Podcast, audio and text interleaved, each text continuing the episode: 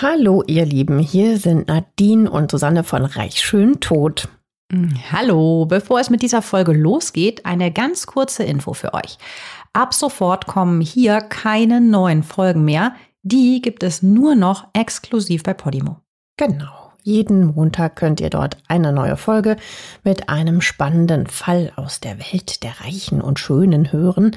In den Show Notes findet ihr einen Link zu einem Angebot, um die Podimo-App 30 Tage kostenlos zu hören. Dort gibt es neben unserem Podcast auch noch viele weitere True Crime Formate. Wir freuen uns, wenn ihr weiterhin mit dabei bleibt. Natürlich freuen wir uns. Und jetzt geht's los mit der Folge. Nadine, sag mal, welche drei M's fallen dir spontan zu den Chippendales ein? Hm, ich meine, gut, es liegt auf der Hand. Männer, Muckis und du willst wahrscheinlich auch auf Moneten hinaus, hm, oder? Sehr gut. Weil bei den ganzen ausverkauften Shows sind natürlich auch Unmengen von Dollar im Spiel. Das stellt man sich ja sonst gar nicht so vor, weil man denkt bei dieser Thematik ja relativ wenig. Also deswegen äh, fand ich das erstmal, ach ja, stimmt, das ist ja auch eine Marke. Ne? Denkt man nicht automatisch dran. Ja, also für die von euch, die sich da vielleicht jetzt nicht so an den Hype erinnern, ja, in den 80er und 90er Jahren sind diese sexy Tänzer ein globales Phänomen, kann man wirklich sagen. Und die räumen nicht nur Frauen ab, sondern sind auch auf der ganzen Welt wirklich eine Marke, wie du sagst, total bekannt. Die Chippendales sind zum Höhepunkt ihres Hypes eine Dollardruckmaschine. Ja, und ein M kommt heute noch dazu, sonst wäre es ja nicht geeignet für uns, für unseren Podcast. Es kommt noch das M wie Mord dazu.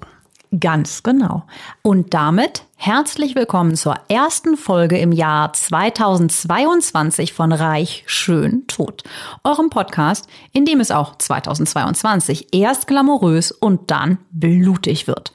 Und an dieser Stelle wünschen wir euch natürlich noch ein frohes neues Jahr. Ja, wir hoffen, ihr seid gut reingerutscht und freut euch schon auf ein weiteres Jahr mit Fällen aus der Glitzerwelt. Ladies und Gentlemen, macht's euch mal bequem. Wir nehmen euch jetzt erstmal mit in eine total aufgeheizte, sexy Welt. Ja, dass ihr euch dieses ganze Szenario mal besser vorstellen könnt. Hier bei den Chippendales geht's nämlich um fünf Frisuren, eingeölte Körper und ja, bald Tänze. Und am Ende gibt es in diesem Fall auch Tote. Am 7. April 1987 ruft ein Mann in New York die 911 den Notruf. Oh mein Gott, stammelt er. In meinem Büro liegt ein Mann mit einem Kopfschuss. Das klingt für New York in dieser Zeit erstmal gar nicht so ungewöhnlich, so komisch sich das jetzt anhört. Die Stadt gilt in den 70ern und 80ern nämlich als Fear City, also als eine Metropole der Angst.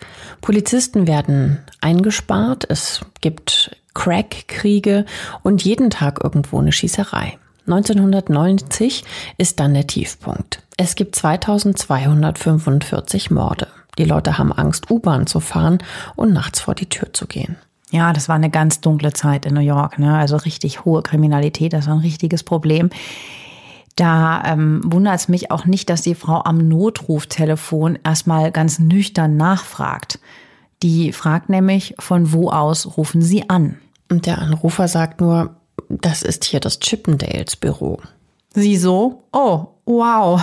Und an der Reaktion merkst du schon, ein Mord im Büro der berühmtesten Männerstrip-Show der Welt, das ist dann doch auch für den Big Apple krass.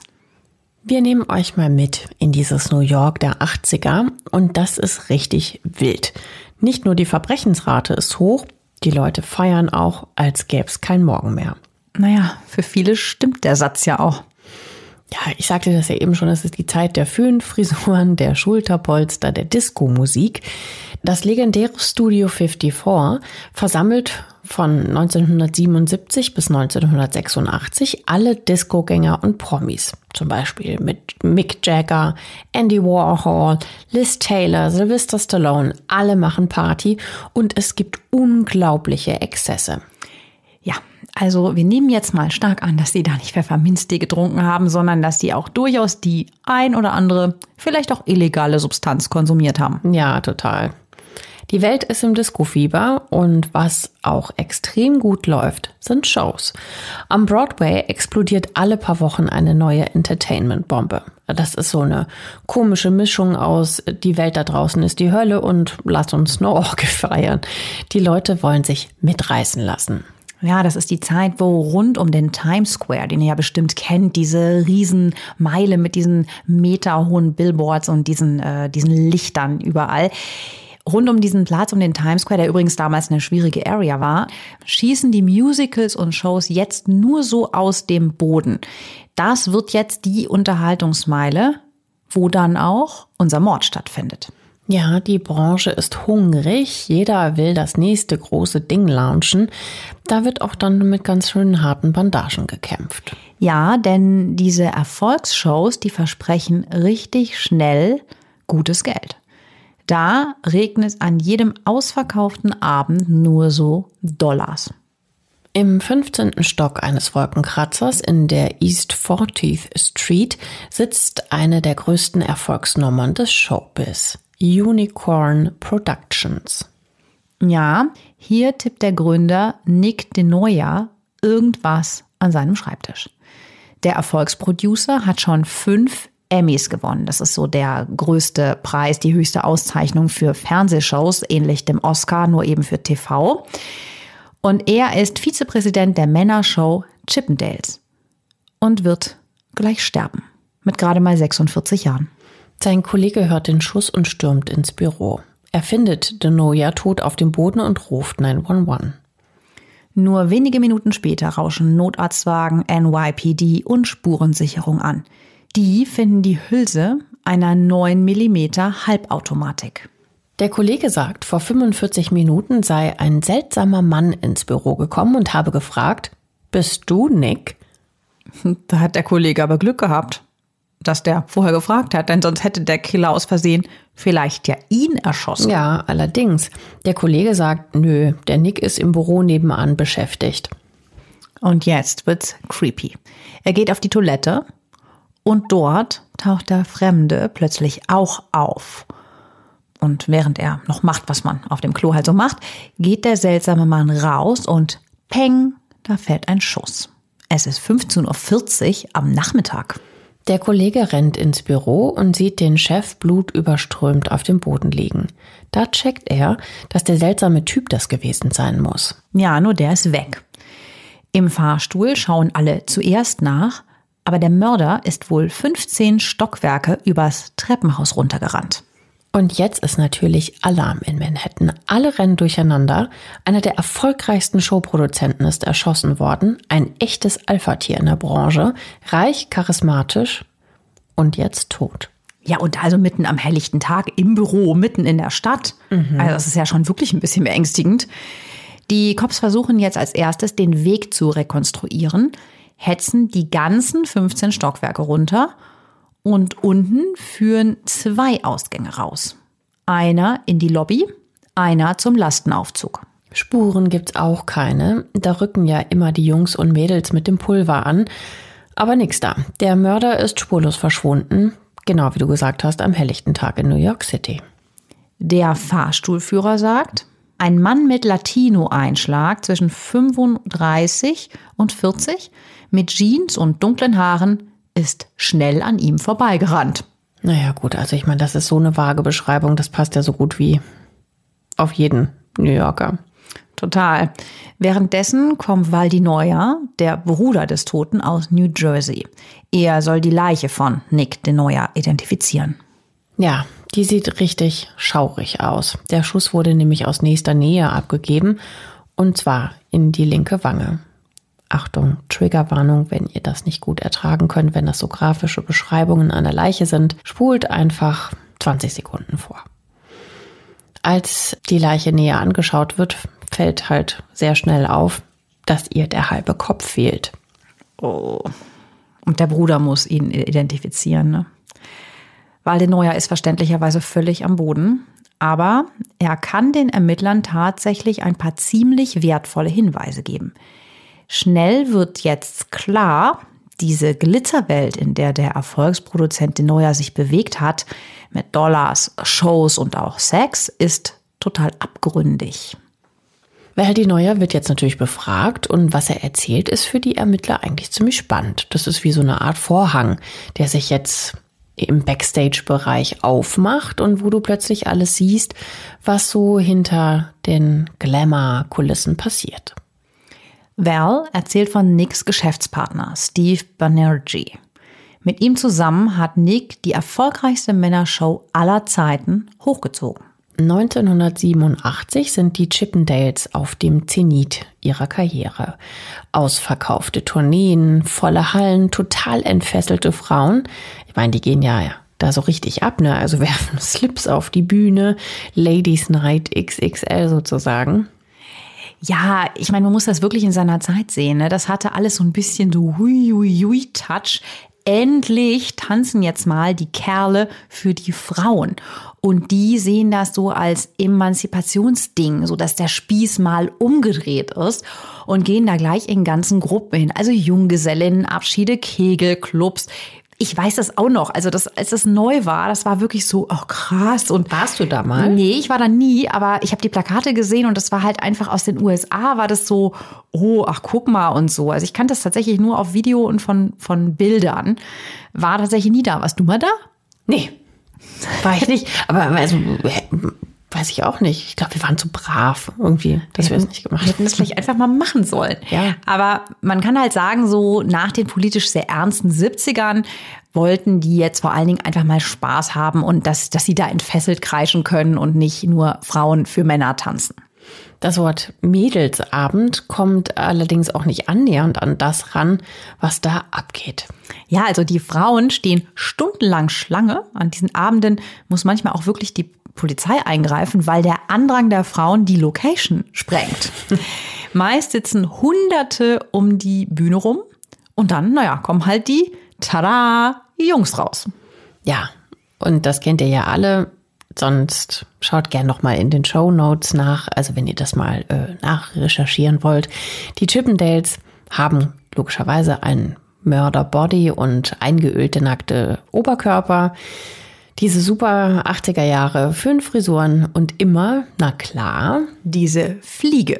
Die sehen auch so ein bisschen aus wie Barbies Ken, wo nur in der Mitte das Hemd fehlt. Mhm. Ne, mit diesen Frisuren auch, ist halt sehr amerikanisch. Diese Manschetten, also ja, quasi ein Anzug ohne Anzug. Ja, also die sehen in den meisten Fällen schon wirklich sehr hot aus.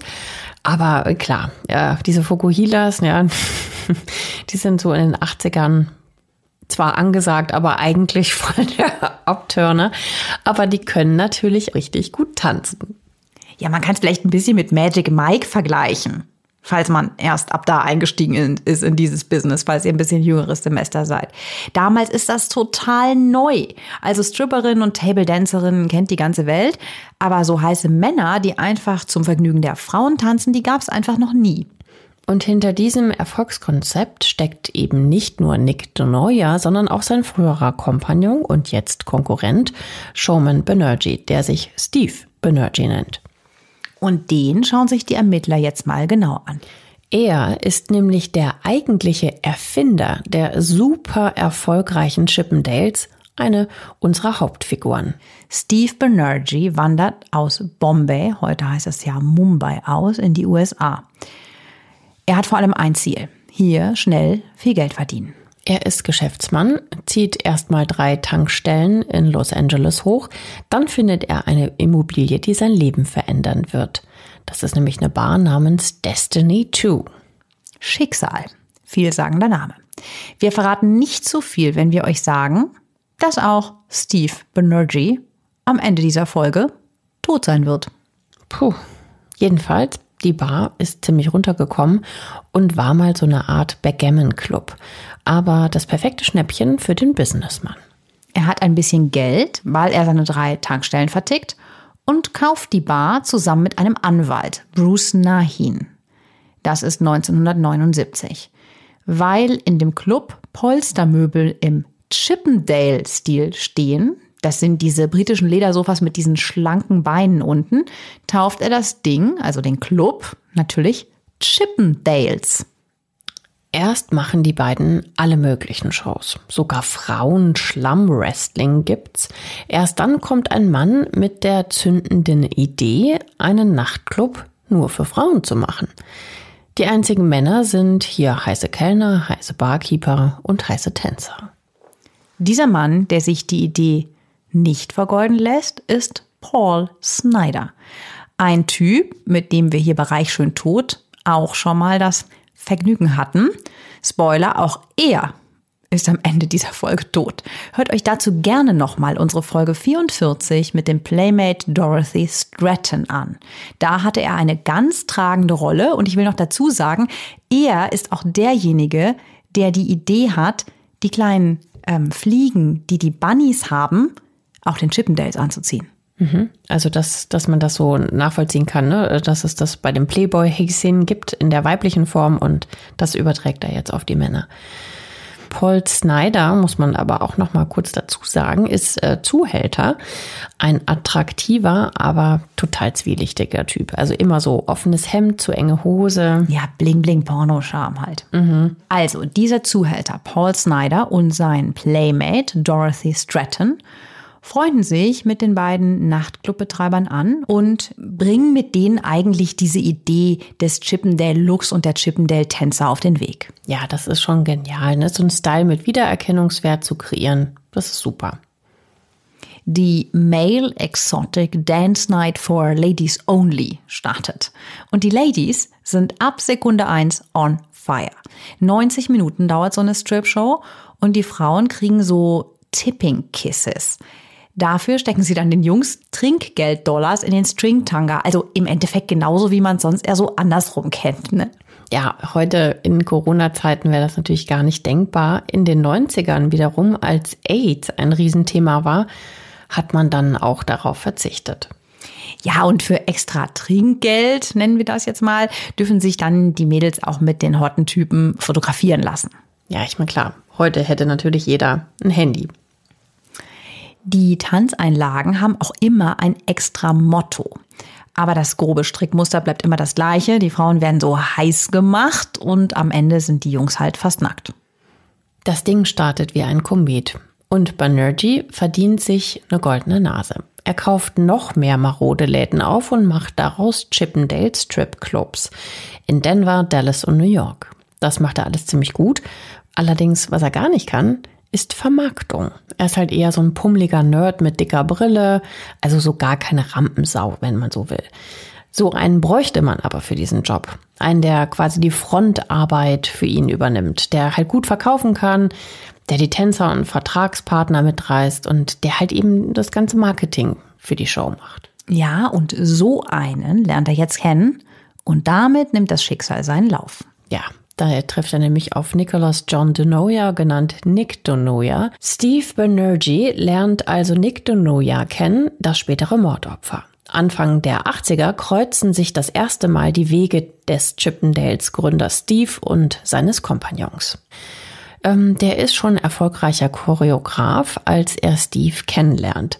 Er arbeitet für eine große TV-Show und hat schon fünf Emmys in der Vitrine. Nick ist ein Profi und bestens vernetzt mit dem Establishment. Naja, und er sieht auch gut aus, hat so Gigolo-Charme mit Föhnfrisur, auch er, buschigen Augenbrauen und weißen Zähnen. Und das ist der große Unterschied zu Benergy. Nick ist ein Alpha-Tier. Er kennt jeden, beherrscht alle Business-Tricks und ist einfach ein genialer Verkäufer. Steve Benergy denkt, jetzt hat er das Superbrain gefunden, das seine Show aufs nächste Level hebt.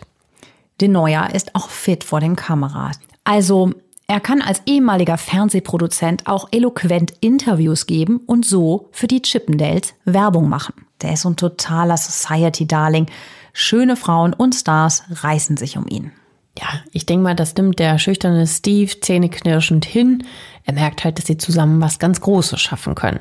Die gleichen sich ganz gut aus aber es wird die explosivste Businesspartnerschaft, die man sich so vorstellen kann. Ja, erst einmal geht ab Anfang der 80er alles gut. Aber im Laufe der Zeit ändert sich das Verhältnis der beiden ungleichen Geschäftspartner.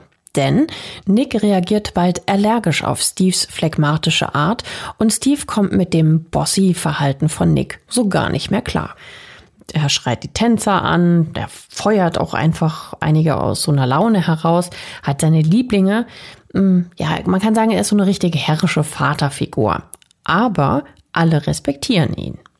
Naja, und für Steve Banerjee bleibt jetzt nur die Rolle des unscheinbaren Nerds im Hintergrund. Das ist ja ein bisschen blöd eigentlich, weil eigentlich ist das Ganze ja seine Idee und seine Show.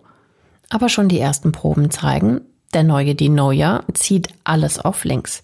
Er will nur super attraktive Tänzer haben. Er trainiert mit ihnen tagelang die perfekten Posen, also wie man Frauen Rosen reicht, wie man sie richtig heiß macht und wer nicht spurt, fliegt. Also quasi der Bachelor in einer Stripshow kann man sagen. Ja, ich meine, der ist halt auch Choreograf. Ja. Der weiß natürlich auch, wie man sich bewegen muss, damit es gut aussieht auf der Bühne. Ja, also er, er professionalisiert das Ganze halt auch nochmal, dieses Heißmachen und diese, diese Tanzposen, ne? Also, wenn du die Jungs tanzen siehst, da denkst du auch wirklich, da sitzt jeder Augenaufschlag und jede Handbewegung. Ja, total. Ja, der Steve checkt halt, genau das hat eben auch der Show gefehlt. Ne? Also Disziplin, Perfektionismus, ja, einfach so ein bisschen Zug in der Bude, wenn man so will. Ja, er zeigt sich großzügig und bietet den Neuer tatsächlich alle Rechte an der Tour und 50 Prozent der Clubeinnahmen an. Ein Angebot, das er bitter bereuen wird. Ja, denn die Touren spülen ab jetzt richtig Geld in die Kassen und machen die Show weltweit bekannt. Die Chippendales sind in der Mitte der 80er eine globale Marke. Steve und Nick DeNoia, die Macher, sind jetzt beide Millionäre, aber total zerstritten. Es gibt immer öfter Zoff. Die beiden brüllen sich während der Proben an, auch vor der Crew. Also so richtig toxisch wird das Verhältnis. Ja, Nick ahnt wohl, dass das in einem Desaster enden könnte. Er will heimlich seine sexy Schäfchen ins Trockene bringen. Ja, der plant seinen Exit und will eine ähnliche Truppe hochziehen, also direkte Konkurrenz. Nick de Neuer schnappt sich jetzt Steve Benergis Idee der Männertänzer und zieht seinen eigenen neuen Stripclub auf. Dagegen klagt Steve Benergy vor Gericht. Diesmal ist Nick de Noia alleiniger Inhaber. Außerdem hat Nick zusätzlich ja immer noch die Tourrechte an den Chippendales. Auch darum streiten De Noia und Banerjee jetzt erbittert. Steve Banerjee hatte diese Rechte ja leichtfertigerweise komplett an Nick de Noia abgetreten, weil er den Erfolg der Chippendales Tourneen am Anfang nicht als so groß eingeschätzt hatte. Ein fataler Fehler. Der Vertrag dafür wurde übrigens Anfang der 80er ganz lapidar auf einer Servierte abends in einem Club aufgesetzt. Gilt aber natürlich trotzdem. Und Nick denkt sich wohl, tja, wenn strippende Männer einmal so erfolgreich sind, warum dann nicht auch noch ein zweites Mal? Schöne nackte Kerle gibt's überall. Warum dann halt nicht eine eigene Sache draus machen? Ja, und das ist halt so ein bisschen schlecht, aber das Ding von ihm heißt dann Chippendales Universal. Er nutzt also die Marke, die er groß gemacht hat, um damit Selbstkasse zu machen. Ja, und auch den gleichen Namen. Ja, ja der, der, der hat sich Das halt unterscheidet doch keiner. Natürlich irgendwie. nicht. Du denkst halt einfach, das ist so, keine Ahnung, ist Chippendales, ne? ein anderer Name für eine andere Show. Damit kommt er aber nicht weit. Denn am 7. April 1987 liegt er, wie wir ja wissen, plötzlich erschossen in seinem Büro in New York. Etwa sieben Jahre nachdem die beiden ihre Partnerschaft begonnen haben. Und jetzt kommt die große Frage. Wer war's? Freunde hatte der charmante Hitzkopf genug. Feinde aber auch. Die Polizei ermittelt sofort in alle Richtungen. Der Strippenzieher der größten Strippergruppe, Nick DeNoia, ist also ermordet worden. Und das am helllichten Tag in einem gut besuchten Bürohaus mitten in einer Millionenstadt. Naja, und bei so einem Toten schaut die Öffentlichkeit halt auch genau auf die Ermittlungen. Da herrscht jetzt natürlich Riesendruck. Ja, die Cops vermuten zunächst, der Mörder musste Neujahr gekannt haben. Wie sonst hätte er ja auch wissen können, wo genau sein Büro ist und wann er da ist. Ja, aber auf der anderen Seite hat er auch gefragt, ne? Bist du Nick? Mhm. Also wie gut hat er ihn dann wirklich gekannt? Zur Beerdigung schickt das NYPD ein paar Späher, die die Trauergäste genau beobachten sollen. Ihr Verdacht? Jemand aus seinem direkten Umfeld hat Nick de Neuer erschossen. Aber wer? Ganz vorn mit dabei in der Trauergemeinde Nicks Businesspartner Steve Banerjee. Der wirkt ziemlich geknickt, aber benimmt sich so wie immer. Zurückhaltend. Einen Anruf ist es trotzdem wert, finden die Ermittler und fühlen dem Clubchef am nächsten Tag ein bisschen auf den Zahn. Banerjee weiß nichts, hat nichts gesehen. So sagt er das. Ja klar, räumt er ein, es gab da Spannungen, aber ist das nicht normal in einer Geschäftspartnerschaft, die dann auch noch zerbricht? Ja klar, das äh, kann schon mal vorkommen, vor allen Dingen, wenn es um so viel Geld geht. Und Steve hat zusätzlich noch ein Alibi. Er ist am Tattag, dem 7. April, nämlich in Los Angeles und nicht in New York. Das können seine Frau Irene und Mitarbeiter bezeugen. Er kann es also nicht gewesen sein. Ja, ich finde, das klingt jetzt eigentlich plausibel. Ja, das lassen die Ermittler auch erstmal so stehen. Die Familie des Toten will ein bisschen nachhelfen und schreibt 40.000 Dollar Kopfgeld aus für jeden Tipp, der zur Verhaftung führt. Ja, ziemlich viel Geld. Aber die Polizei tappt weiterhin völlig im Dunkeln. Also es hagelt jetzt nicht gerade Hinweise. Die Polizei verhört jeden, der in das Gebäude rein und rauskommt. Aber selbst eine Phantomzeichnung hilft nicht weiter. Ja, der Killer ist am helllichten Tag einfach im New Yorker Gewusel verschwunden. Vier Jahre lang passiert nichts. Der Fall gilt als ungelöst, ein sogenannter Cold Case. Und dann kommt plötzlich Schwung in die Sache. Im Juli 1991 kriegt das FBI in Las Vegas einen Anruf. Ein Mann sagt, er sei für 25.000 Dollar angesetzt worden, um drei Menschen zu ermorden. Ja, die Cops glauben natürlich, dass sie jetzt gerade irgendwie veräppelt werden. Es ist Wochenende, die Leute trinken, es ist Las Vegas, da liegt das ja schon fast auf der Hand. Der Mann sagt, ein gewisser Ray Collin hätte ihn angeheuert, um drei Mitglieder einer Stripgruppe namens Adonis zu ermorden, die gerade in England tourt. Und das sind direkte Konkurrenten der Original Chippendales. Die drei Männer von Adonis, die angeblich jetzt im Juli 1991 ermordet werden sollten, heißen Michael Fullington ist Choreograf und war mal Chippendales Tänzer. Steve White ist ein Producer und Reed Scott ist Tänzer. Die haben sich ihren eigenen Ableger geschaffen und das passt wohl jemandem nicht. Krass, oder? So ein Anruf. Und auf den ersten Blick hat dieser Anruf aus Las Vegas und der Auftragsmord in Blackpool, England, noch nichts mit dem Mord an Nick de Neuer in New York zu tun. Also, der Mann am Telefon sagt, er wisse nicht, warum er die umlegen soll. Er sei sogar nach England geflogen, um das Ding durchzuziehen. Jetzt hat er aber die Muffe gekriegt. Aber stimmt die Geschichte überhaupt? Die Cops fühlen dem Mann auf den Zahn und stellen fest, ja, er ist vertrauenswürdig und hat sogar schon mal mit der Polizei zusammengearbeitet.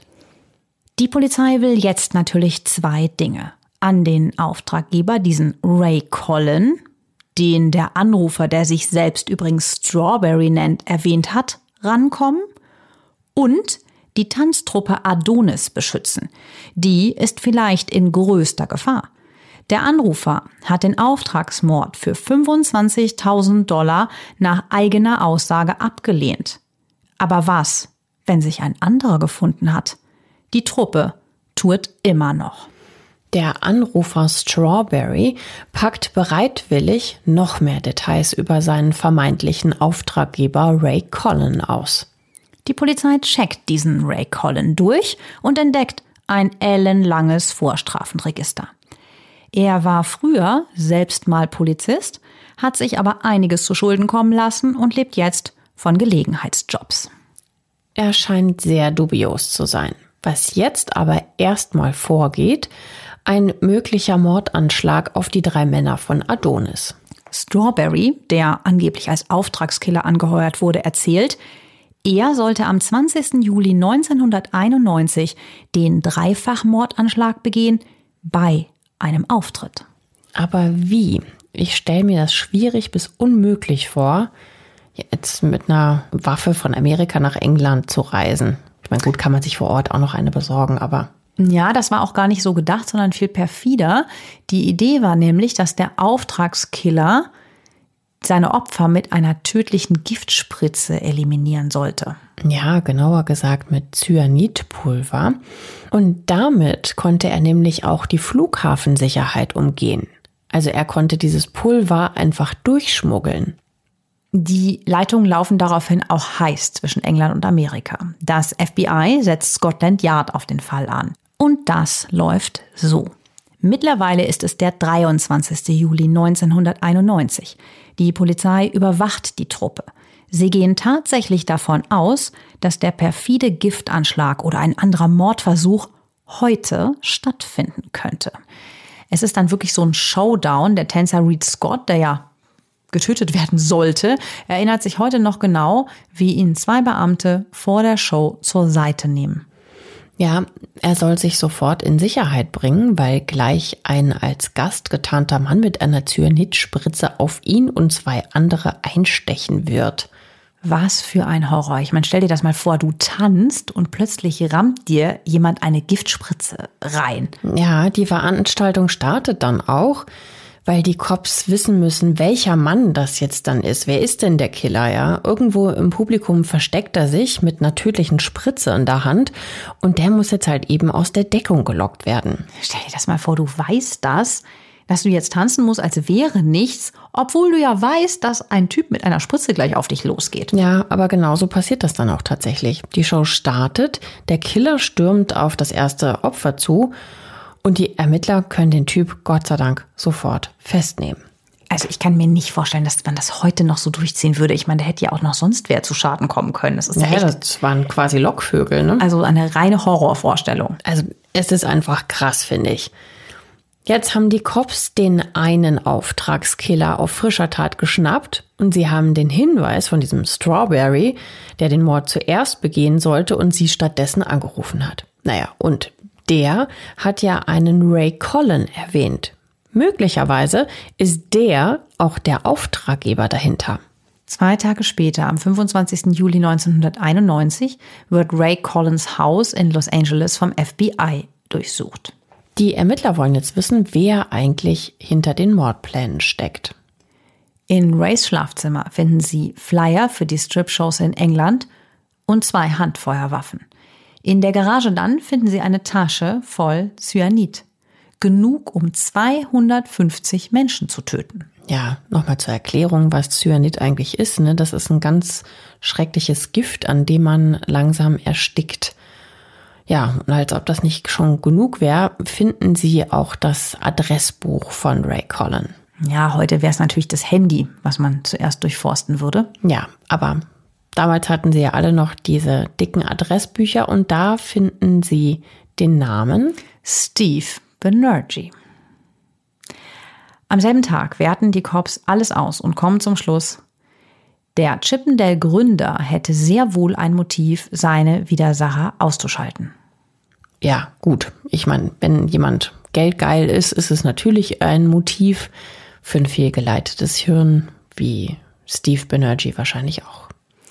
Die Leitungen zwischen LA und New York laufen jetzt heiß. Die Polizisten von Ost- und Westküste verschalten sich, denn jetzt ist klar, wer diesen Anschlag geplant hat, könnte auch hinter dem Mord am Chippendale-Manager Nick DeNoyer vor vier Jahren stecken.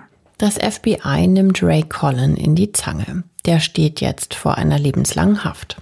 Am 2. August 1991 wird Collin verhaftet wegen Verabredung zum Mord. Und da denkt er sich wohl, ich helfe bei den Ermittlungen dann fällt die Strafe milder aus. Ein entscheidender Schritt, denn er packt jetzt gnadenlos aus. Das jetzt die Frage ist, dass endlich die Lösung. Also Ray Collin behauptet, Steve Banerjee, der schüchterne Chippendale-Gründer, steckt hinter dem Mord an seinem Kompagnon und drei Mordversuchen an Konkurrenten.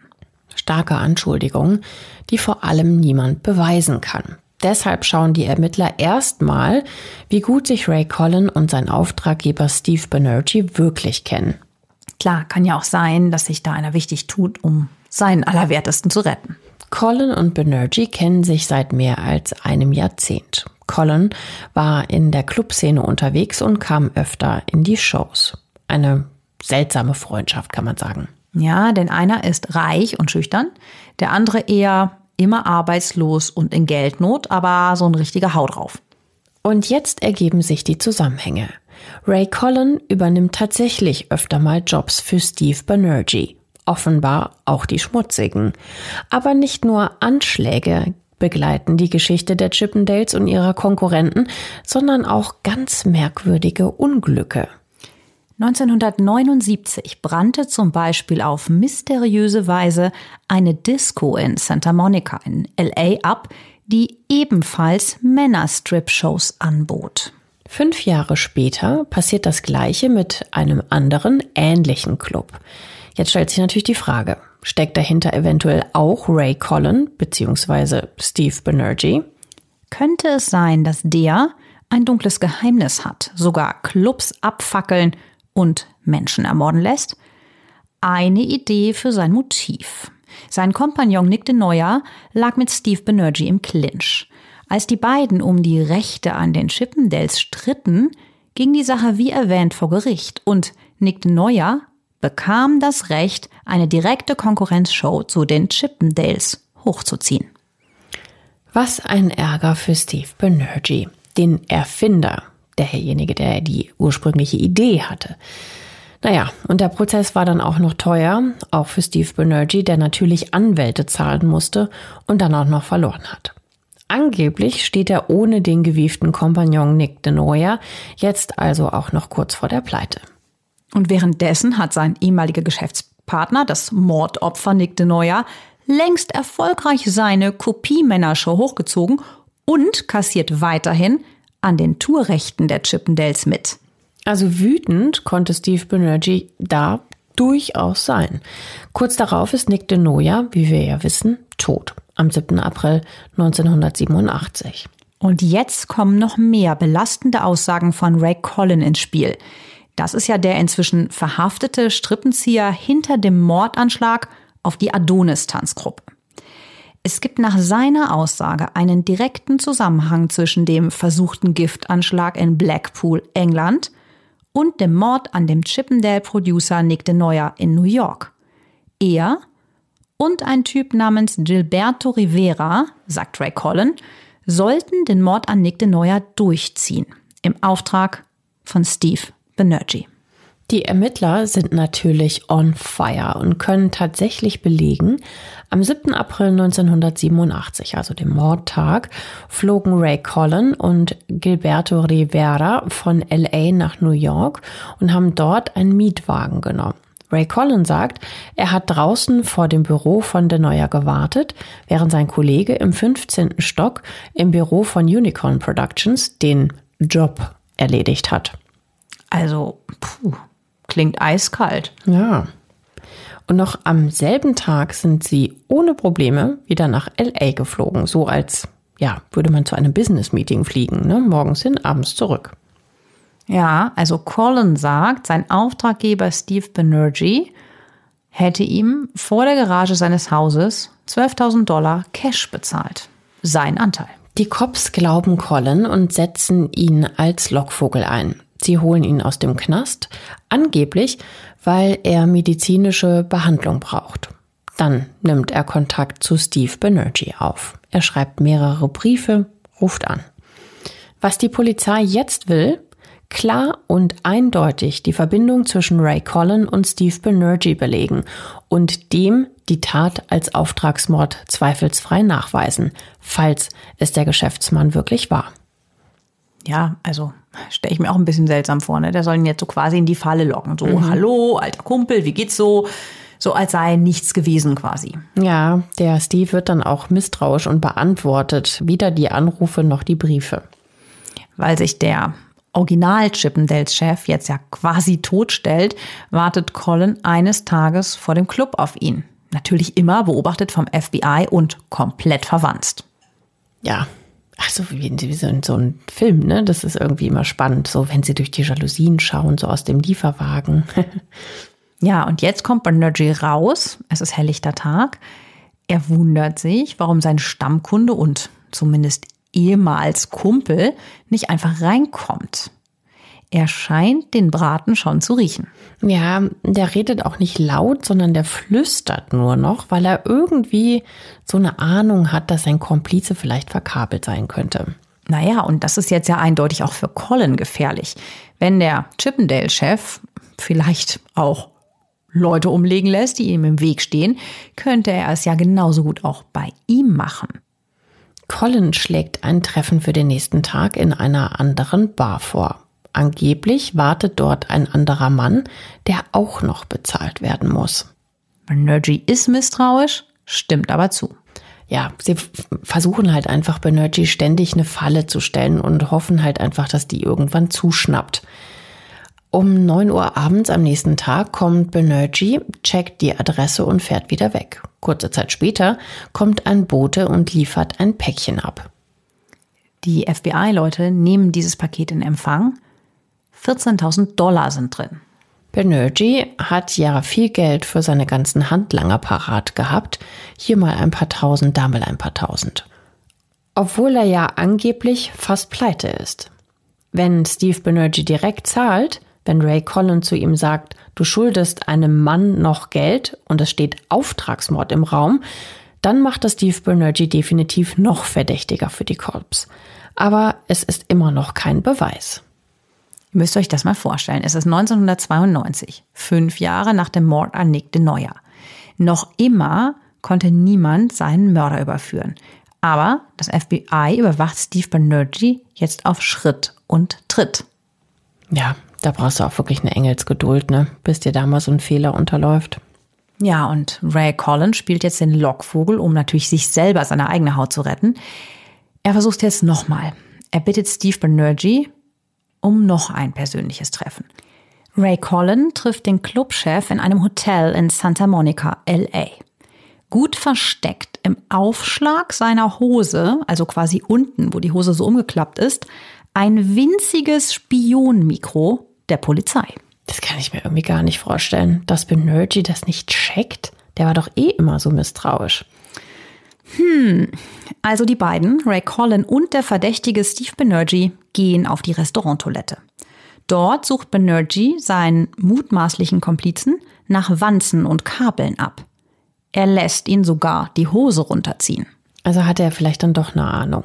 Na, wenn der was findet, gibt's vielleicht noch einen Toten, oder? Banerjee findet aber das Mikrofon nicht. Er ist dennoch misstrauisch. Die beiden kommunizieren nur über Kritzeleien auf Zettel, die Banerjee sofort im Klo runterspült, also quasi damit nichts auf Mikro ist. Nach diesem Treffen, bei dem der Lockvogel sicherlich Blut und Wasser geschwitzt hat, übergibt Banerjee ihm draußen auf dem Parkplatz 30.000 Dollar. Und diesmal filmen die Ermittler alles mit. Ja, da ist ja auch erstmal jetzt nichts Illegales dran, jemandem Geld zu geben, ne? Ja, ähm, das ist aber das Problem, denn ohne Beweis ist das alles wertlos. Die Agenten hoffen jetzt, dass sie wenigstens noch ein paar Papierschnipsel von dem Handgekritzel da auf dem Klo finden. Und ein winziges Papierstück finden sie dann auch tatsächlich. Den Rest hat Banerjee allerdings runtergespült. Unfassbar eigentlich. Sie haben den Mann, sie haben seinen Komplizen, sie haben seine Opfer, sie haben nur keine Beweise. Aber die Schlinge zieht sich enger zu. Ray Collin kann aber noch mit einer anderen Information weiterhelfen. Sein angeblicher Killerkumpel Gilberto Rivera, der mit ihm Nick de Noia ermordet haben soll, lebt irgendwo in Ost-LA und er hört wohl auch noch auf einen anderen Namen, nämlich Louis. Der wäre ja der Kronzeuge für den Auftragsmord, wenn das alles stimmt. Gut, sagen wir mal so, das ist jetzt keine sehr spezifische Angabe. Also eine 12 Millionen Stadt, ein Louis, hm, schwierig. Colin erinnert sich dunkel an ein Haus. Er fährt dorthin und tatsächlich öffnet Louis Mutter die Tür. Ray Colin versucht es wieder mit so einer Finte und sagt, er habe einen Job für Louis. Ja, aber die Mutter glaubt ihm das nicht und erzählt auch nichts. Also rückt nicht mit irgendwelchen wichtigen Infos raus oder so. Dann kommt es aber doch noch zu einem Treffen zwischen Ray Collum und Louis, aka Gilberto Rivera. Und zwar Ende 1992. Und da erzählt dieser Rivera, also Lewis, was am 7. April 1987 in New York wirklich passiert ist. Und das FBI hört dieses Mal mit. Als Kurier verkleidet fährt Rivera an diesem Nachmittag in den 15. Stock ins Büro von Unicorn Productions. Er weiß, dass hier Nick DeNoia sitzt, der Mann, dem sein Geschäftspartner den Tod wünscht. So sehr, dass er einen Auftragskiller auf ihn ansetzt. Bis auf einen Kollegen ist das Büro leer. Rivera, alias Louis, geht ins Bad und wäscht sich die Hände. Da kommt der Kollege, der ihn eben noch begrüßt hat. Und während der Typ pinkelt, geht unser Killer schnell in Denoyas Büro. Der sitzt an seinem Schreibtisch, da zieht der Killer seine 9 mm Halbautomatik und schießt. Ein eiskalter Auftragsmord. Und das haben die Ermittler jetzt alles on tape. Ein astreines Geständnis. Und eingefädelt hat das Ray Collin, der ja auch Dreck am Stecken hat. Aber das Wichtigste fehlt noch. Und zwar ein Geständnis von Strippenzieher Steve Banerjee. Seit Jahren schleichen die Ermittler um diesen Mann rum und haben nichts, was irgendwie so richtig als Beweis taugt. Banerjee ist super vorsichtig und smart und ja, lässt nichts raus. Er lässt sich auf ein Treffen mit Ray Collin ein, und zwar in Zürich. Da fühlt er sich sicher vor der amerikanischen Justiz. Und er rechnet nicht damit, dass die ihm mit der ganzen Ermittlertruppe hinterherfliegen. Und jetzt ist Ray Collin in höchster Gefahr denn er ist dem Clubchef lästig geworden und auch natürlich gefährlich. Banerjee fliegt also in die Schweiz und checkt in einem Luxushotel ein. Dort bekommt er einen Anruf von Ray Collin. Sie haben ein Codewort vereinbart, Mr. Underwood lautet es, und so wollen sie für sichere Anrufe garantieren. Banerjee fühlt sich jetzt sicher und unbeobachtet. Was ein großer Irrtum ist. Denn im Zimmer nebenan haben die Cops eingecheckt. Na, wie im Film, ne? Mhm. Banerjee landet am Flughafen Zürich. Ab Sekunde 1 wird er überwacht. Am späten Nachmittag soll das Treffen sein. Banerjee kommt zuerst an. Und das ganze Hotel ist voll von Agenten, alle als Personal verkleidet. Die Portiers, die Kellner, alles wirkt wie ein echtes Hotel. In Wirklichkeit wimmelt es aber von Polizisten. Banerjee wartet jetzt an der Bar. Und jetzt kommt Ray Collin. Naja, und das FBI, muss man sich mal vorstellen, ist jetzt so nah dran wie noch nie. Aber dann geht bei diesem ganzen Aufwand doch noch mal was schief. Die Mikros sind in Collins Manteltasche und den Mantel zieht er vor lauter Nervosität aus und hängt ihn über den Stuhl. Oh nein, die also er ist, er ist quasi zu weit weg, ja, für ja. eine gute Aufnahme. Werden wahrscheinlich fürchterlich geflucht haben. Man fragt sich, warum die den ganzen Aufwand betrieben haben, anstatt ja, den Manager jetzt einfach mal in Untersuchungshaft zu nehmen, ehrlich gesagt, und zu verhören. Ja, auf frischer Tat zu ertappen ist natürlich viel safer, ne, was so die Beweisführung belangt. Und ja, jetzt hören die Ermittler wieder nix, weil der Mantel ja so weit weg liegt. Genau, alles hängt von diesem Treffen ab. Tja, und der Komplize hat halt leider verbockt. Ja, oder dieser, dieser mit reingenommene, ne, ähm, der das einfädeln sollte, der Colin. Jetzt läuft sogar der Chefermittler an die Bar, um Colin ein Zeichen zu geben. Also, dass er das halt rafft, was er da gemacht hat, dass der Mantel so weit weg liegt. Er zieht selber, der Chefermittler, seine Jacke an und wieder aus und an und wieder aus. Aber der Colin, der schaut noch nicht mal zu ihm rüber, der ist einfach ultra nervös. Das Treffen zieht sich und die beiden Männer beschließen, auf dem Zimmer weiterzureden. Das ist die Chance für einen Zugriff. Colin kommt zuerst aufs Zimmer. Ein Schweizer Techniker entfernt das Mikro, weil klar ist, dass er gleich wieder durchsucht wird. Außerdem ist er eh das ganze Zimmer verwanzt und mit Monitoren überwacht. Da klopft es. Und tatsächlich, es passiert, was Sie vorher gesehen haben, Banerjee sucht seinen Kompagnon wieder nach Mikros ab und findet nichts. Das hat ja gerade der Schweizer Techniker alles entfernt. Aus dem Mantel rausgenommen, ne? Mhm. Ja, war aber auch wirklich knapp, ne? Die beiden trinken was. Banerjee entspannt sich und erzählt jetzt tatsächlich, er habe 25.000 Dollar für den Mord an seinem Widersacher bezahlt. Er spricht über den Mann, der in England die drei Konkurrenten töten sollte, über das Cyanid, über die Brandstiftung, die wir ja auch mal eingestreut hatten als Vermutung, also einfach über alles. Nach fünfeinhalb Jahren und 6000 Kilometer entfernt vom Tatort hat das FBI endlich Klarheit und alles laut und deutlich auf Band. Aber noch nehmen sie Steve Banerjee nicht fest. Erst als der in den USA aus dem Flieger steigt. Am 2. September 1993 wird Steve Banerjee verhaftet. Wegen versuchter Brandstiftung, Erpressung und Auftragsmord. Den haben sie jetzt dann allen Ernstes dann noch in Ruhe zurückfliegen lassen, damit das US-Strafrecht wieder greift. Ja. Aber jetzt kommt der Chippendale-Boss in Untersuchungshaft. Seine Anwälte bieten den Juristen einen Deal an. Das Gericht stimmt zu und trotzdem ist es immer noch eine lange Zeit. 26 Jahre in einem Hochsicherheitsgefängnis stehen dem Mann bevor.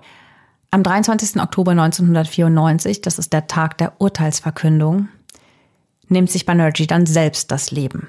Er ist 48 Jahre alt. Seine Frau Irene hat sich kurz vorher scheiden lassen und die Tochter wächst jetzt als Halbweise auf. Ja, meine Güte. Von Anfang bis Ende natürlich eine gruselige Geschichte. Ein Mord, ein Selbstmord, drei versuchte Morde.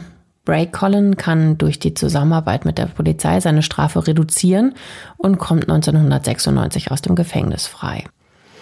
Und auch der Mann, der die drei Tänzer mit der Giftspritze töten wollte, wird verurteilt. Das alles erlebt Steve Banerjee allerdings nicht mehr.